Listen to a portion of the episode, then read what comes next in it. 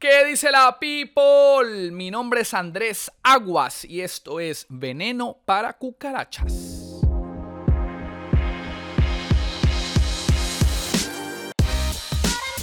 Family.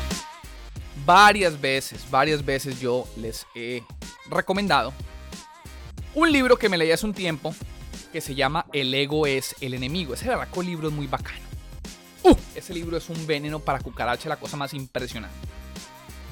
Ese libro me lo recomendó un amigo, el señor Steven Valencia, casualmente cofundador de un podcast muy bacano que se llama Transformando tu mente, muy recomendable para que lo escuchen.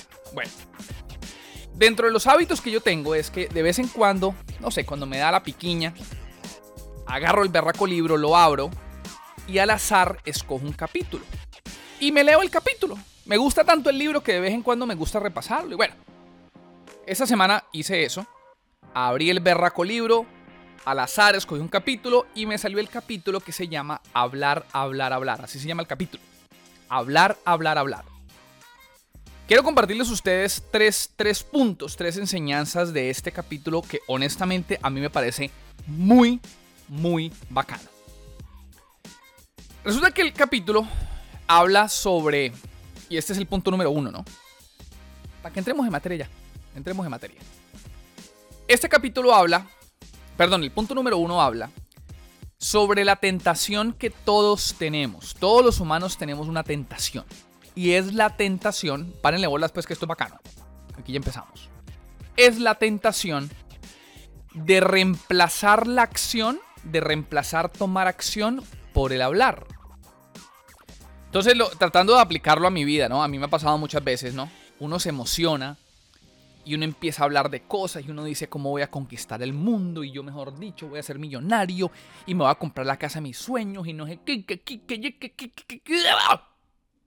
Te pones a hablar, a hablar, a hablar un montón de huevonadas y reemplazas el tomar acción por el hablar. Porque por ahí hay un dicho que dice, todo el mundo quiere ir al cielo, pero nadie se quiere morir, ¿no? Escuchen pues he dicho que a mí me gusta mucho. Todo el mundo quiere ir al cielo, pero nadie se quiere morir creo que aplica con esto. Y es el que hablamos y hablamos y hablamos, pero a la hora cuando hay que tomar acción, cuando hay que trabajar, ah, ahí sí todo el mundo se patrasea, ¿no? Y ojo, no estoy hablando en tercera persona, estoy hablando en primera persona. Yo, Andrés Aguas, muchas veces he dicho que voy a hacer no sé qué vainas. Y cuando llega la hora de trabajar por eso, eh, eh, papi, la chimba, mucho trabajo. Entonces uno se patrasea, uno se va para atrás. Entonces hablamos y hablamos y hablamos para reemplazar el tomar acción por el hablar. Ese es el primer punto, ¿no?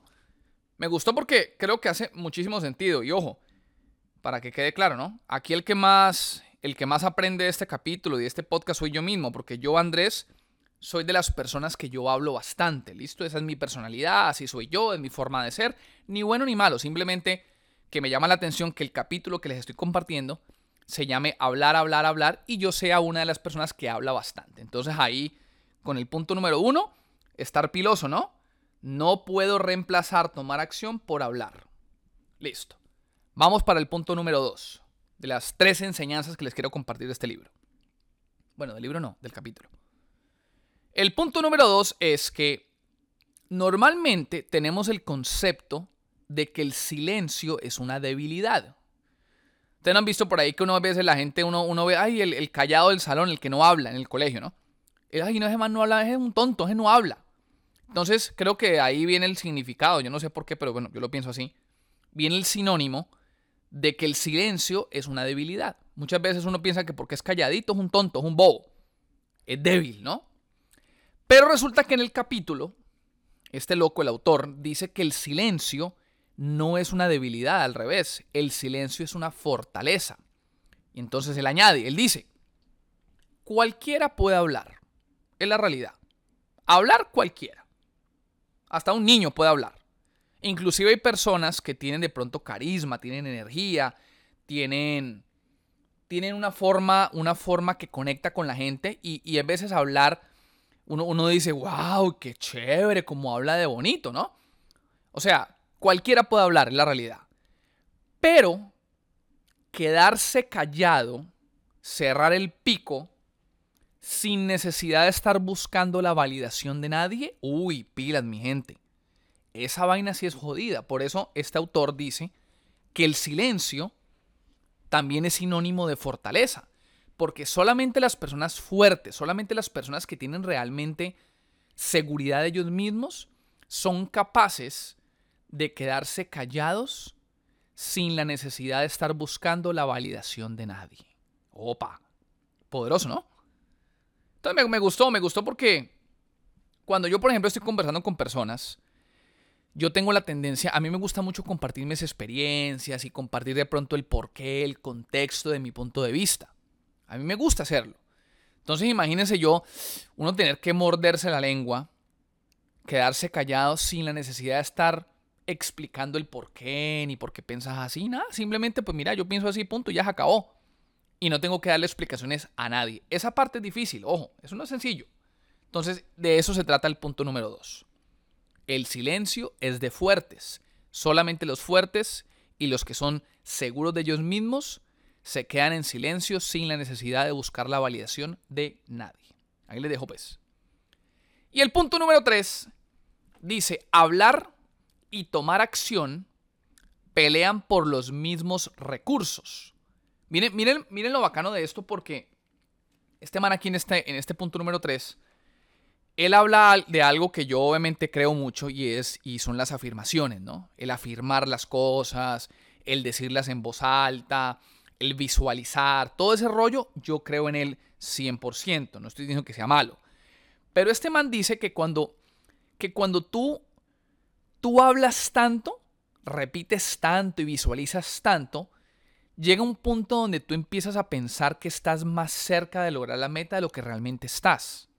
Entonces él dice que puede llegar a un punto donde tú confundas la realidad con la imaginación simplemente por el hecho de que mantienes hablando al respecto. Entonces el man dice, miren, si tú hablas por tres horas de algo y solamente se queda en hablar, y voy a utilizar un ejemplo mío, ¿no? Cuando yo me reúno con mi equipo de trabajo nos reunimos a hablar, no sé, una reunión de tres horas. Esas tres horas que nosotros hablamos, sí, está bien, puede haber una estrategia, eh, puntos donde, ¿no? Eh, no sé, coordines temas internos, digamos, estrategias, logística, está bien, eso, eso es válido. Pero si tú de esa reunión no sales con un plan de acción claro a tomar acción y a ejecutarlo, las tres, cuatro, cinco horas que estuviste hablando se perdieron. Porque cuatro, cinco, seis horas de hablar en una reunión no significa trabajo. Trabajo es que ejecutes las tareas que quedaron pendientes de esa reunión, pero las cuatro o cinco horas que te zumbaste hablando con tu equipo de trabajo, eso no es trabajo. Simplemente hablaste. Y hablar no te acerca a nada. Ahora, el man dice que muchas, muchas veces no. Bueno, sí, muchas veces, la gran mayoría de veces, por no decir todas. La razón por la cual reemplazamos el actuar, el tomar acción con hablar es porque tomar acción duele. Escuchen esto, tomar acción significa que te vas a exponer a un no, te vas a exponer a hacer el ridículo, te vas a exponer a salir de la zona de confort. Es decir, tomar acción duele como un berraco. Duele como un berraco. Entonces, como ya nosotros sabemos que tomar acción duele, ¿qué optamos? Optamos por hablar en vez de tomar acción, porque obviamente hablar no duele, cualquiera habla. Hablar es hablar no tiene peligro. Hablar no tiene dolor. Eh, con hablar no hay riesgo involucrado. Por el contrario, tomar acción es putamente doloroso perdón la palabra, pero es que es la realidad. Los que tomamos acción, y cuando digo tomo acción yo, incluyéndome, lo hago desde la humildad, ¿no? O sea, yo tomo acción a mi, a mi manera. Esa vaina duele, men. Esa vaina duele.